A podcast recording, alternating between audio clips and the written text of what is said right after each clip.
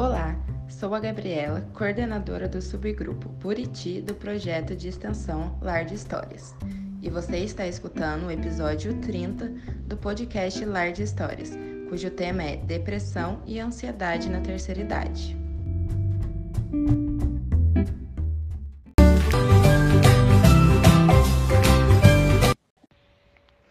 A depressão é uma doença psiquiátrica crônica que tem como característica a perda ou diminuição de interesse e prazer pela vida, gerando no indivíduo acometido um sentimento de angústia e prostração. Segundo os dados da Organização Mundial da Saúde de 2019, a depressão é considerada a quarta principal causa de incapacitação e pode atingir pessoas em qualquer idade da vida.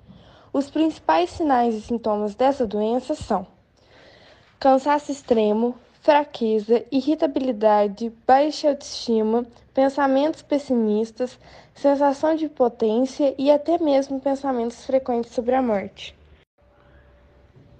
A depressão na terceira idade tende a ter queixas corporais mais intensas e frequentes, como, por exemplo, maiores reclamações de dores no corpo, insônia e falta de apetite.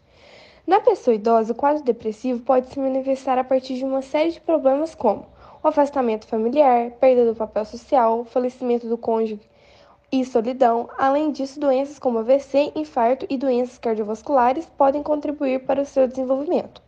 É importante ressaltar que essa doença, além de atingir diretamente a qualidade de vida de quem a possui, interfere também em aspectos físicos, pois muitas vezes impossibilita a pessoa de manter uma dieta adequada, praticar exercícios físicos e até mesmo convívio em grupos da terceira idade que desenvolvam alguma atividade. Como já discutimos aqui no canal, o envelhecimento saudável do corpo e da mente é um processo conjunto que envolve todas essas atividades. Uma das dicas dadas pelos médicos é nunca considere uma alteração no comportamento do idoso como algo normal dessa fase de vida. Se existe alteração no comportamento, no convívio social, se o idoso se apresenta menos ativo e quieto, é importante acender um sinal de alerta e ficar atento, pois o envelhecimento normal é um envelhecimento saudável. A família e o cuidador devem sempre oferecer ajuda ao perceber essas mudanças.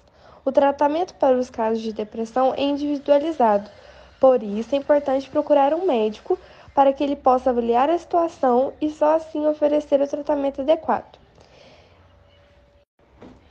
Já a ansiedade é caracterizada pela antecipação de ameaça futura, tensão muscular e vigilância em preparação para perigo futuro e comportamento de cautela ou esquiva.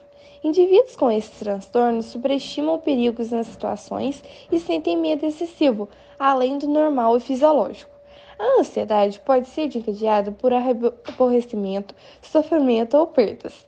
Nos idosos, a aposentadoria é um dos maiores fatores para o desequilíbrio emocional.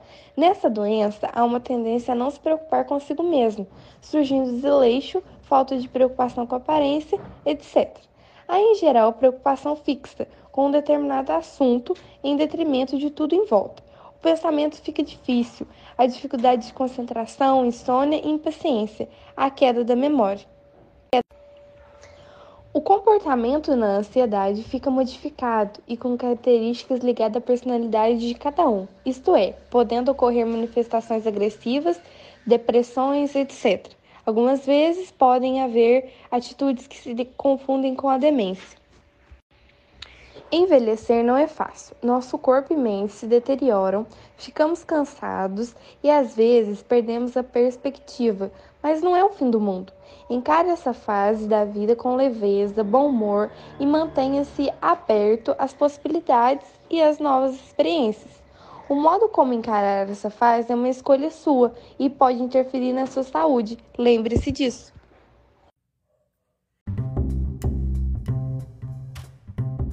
Olá, sou a Gabriela, coordenadora do subgrupo Buriti do projeto de extensão Lar de Histórias.